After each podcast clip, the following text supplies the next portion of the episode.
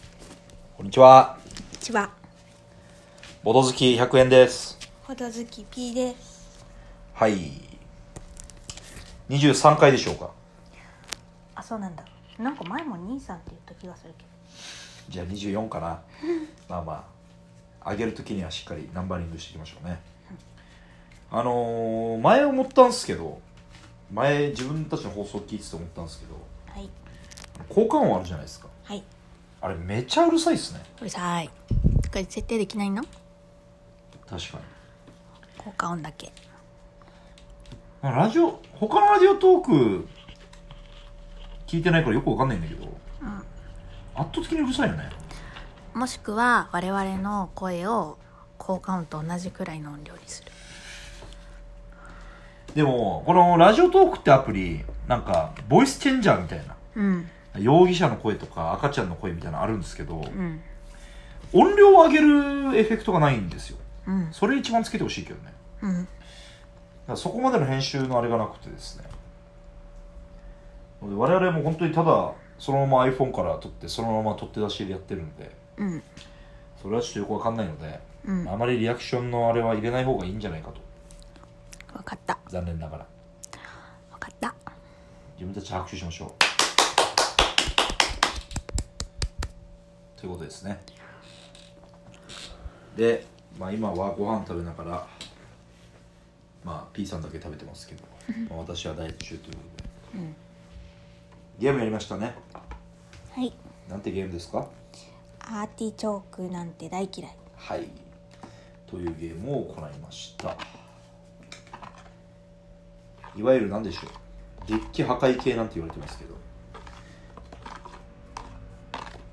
いわゆるまあドミニオン的な感じでやるんですがこのアーティチョークっていうのも手札から消したいんですね、で最終的に手間の最後でアーティチョークがなくなってたらその人の勝ちみたいなまあ、アーティチョークを消したりする能力がいろいろ野菜であってねそれを使っていってどんどんアーティチョークを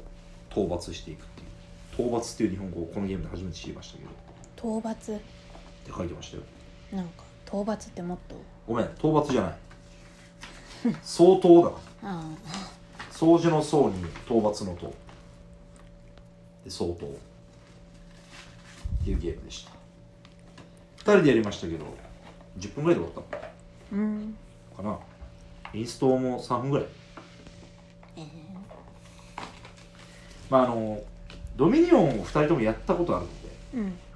だから3分ぐらいで終わったかなって感じうん。ドミニオンドミニオンのシステム知らなかったらまあもうちょいかかるかなうん。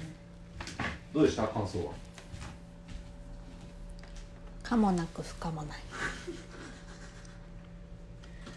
まあでもね分かりますよなんか絶妙なゲームでなんかそれやるならドミニオンしようって感じそうですね なんかドミニオンを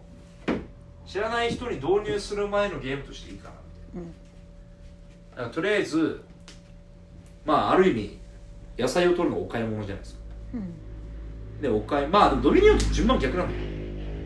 ドミニオンはお金を使ってまず効果を発揮して最後にお金で何か買うみたいな感じなんですけどこれはまず取って効果を使うという順番うんけどやっぱりあのなんつうのとりあえず手札を全部捨ててでデッキがなくなったらシャッフルしてみたいなでまた引き直すっていうシステムをよくわかんない人にとってはうんこれの方が分かりやすいよっていうのは一つあのテーマはどうですかお野菜っていう可愛い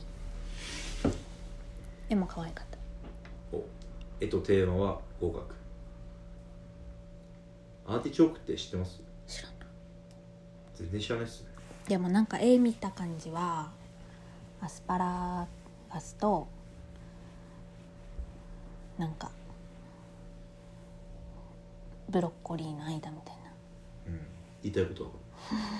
シルエットはブロッコリー、先端はアスパラガスみたいなうんあとかなんかつくしとかなんかああまあ本当にそんな感じかわかんないけどねうんっていうゲームですね美味しくないのかなアーティチョーク、うん全くわかんないです嫌われてんのかななんか日本人のちっちゃい子はピーマン嫌いみたいなあなんかそういうノリらしいようーんでもピーマン普通の野菜に入ってたねピーマンでもピーマンそ野菜ってなんで大人になったら多少さ食えるようになるんだろう舌が鈍感になるっていうさそういまだに食えない野菜あるけどねうんセロうリーベんタですけど、知らんかったあそううん私もセロリやあそれは知ってるえそういう話しなかったの セロリは苦手もうなんかもうスマップの曲みたいですけどあれは好きかセロリが好きだったりセロリ好きっていうのは珍しいから歌にしてるんだよねあ多分あとはナスとかさあうん子供の頃人気ないけど大人になったら人気ある野菜あ筆頭じゃないあ確かに別にナスと子供の時には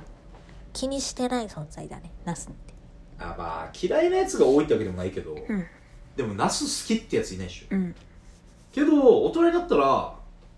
きは多いか分かんないけどあんまそこそこ好んで食われる食材じゃな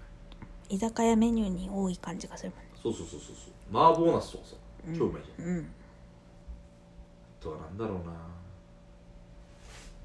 あ、そもそも子供が好きな野菜ってないかえー、え何あのでもじゃがいもを野菜というなら嫌いな子はなかなかいないじゃがじゃがさんはもうね米米でしょあいつは主主食チーム主食でしょなんであれを野菜に分類したんだろうね野菜の定義ってなんだろう土の中にいるからかなタケノコって野そうなた菜ら米も米も野菜になっちゃうでなんでじゃがいもが野菜なの確かにじゃがいもってマジで微妙なとこだねうん主食じゃないからねえーさっきなんか主食主食みたいなこと言ってたいやいやいやほぼ主食主食にしてる国もあるじゃんうんけど日本では主食じゃないじゃうんんだから野菜って分類になっちゃうんだよえーどういうことじゃあ海外では野菜じゃないってことあのー例えばアフリカとかなんかキャッサバとかうんまあじゃがいもじゃないけどうん米のように食ってるわけじゃん多分うんそういう国にとっては多分野菜っていうでもベジタブルかうんいやライスもベジタブルでしょでもへえ米ってベジタブルじゃないの穀物穀物って野菜なの全くもうとんちんかんな話題になってしまいま したそうね最近でもねなんかねサラダマスターっていうゲームができたわうんけ全然まあただ知ってるだけなんだけどうんやったこともないんだけどうんこのいわゆる例えば大根のカロリーってわかるえー知らない知らないでしょ、うんそういうカードゲームなんだけどうんそういう情報がいっぱい書かれてるわけ大根のカロリーとかうん一番生産してる国とか都う道府県んそれを目の前に置くんだけどうん自分は大根っていうものしか見えないうん他のプレイヤーはその大根カロリー何とか見えるみたいな、うんそれを使ってなんか遊ぶみたいなうーん面白そうっていうねそれだけです まあアーティチョークはなんかまあまあまあまあっていう感じのゲームですよねうんなんかめちゃくちゃまあドミニオンも近いとこあるけどすごいソロプレイ感が強いんだよねうんまあでもだから待ち時間が少ないっていうの待ち時間っていうのなんていうの相手が考えてる時間暇する時間暇するというかでも4人までできるから、うん4人でやってた時にうんあでも意外にこれ他人のカード奪うとか、うんそういうのあるか、うん